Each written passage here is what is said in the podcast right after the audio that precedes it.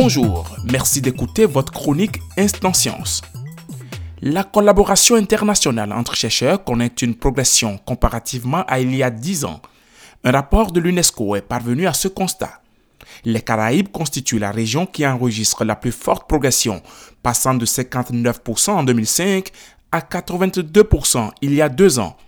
Même si la tendance est à la hausse un peu partout sur la planète, il faut noter qu'il y a encore des disparités entre régions. Et ce sont surtout les pays en développement qui affichent le plus haut niveau de collaboration scientifique. Là-bas, plus de 8 recherches sur 10 résultent d'une coopération scientifique internationale.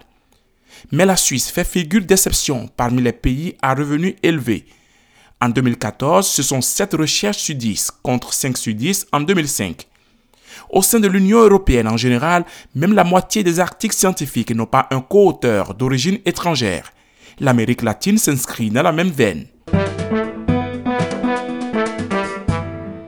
Le rapport de l'UNESCO sur la science explique l'explosion de la coopération scientifique internationale des dernières années par l'accroissement du nombre de chercheurs dans le monde.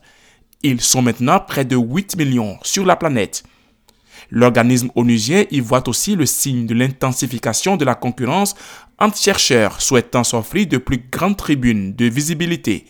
Sans oublier l'essor de l'Internet qui a favorisé la science ouverte et une meilleure collaboration en ligne entre chercheurs. Mais il ne faut guère s'y méprendre, note le rapport.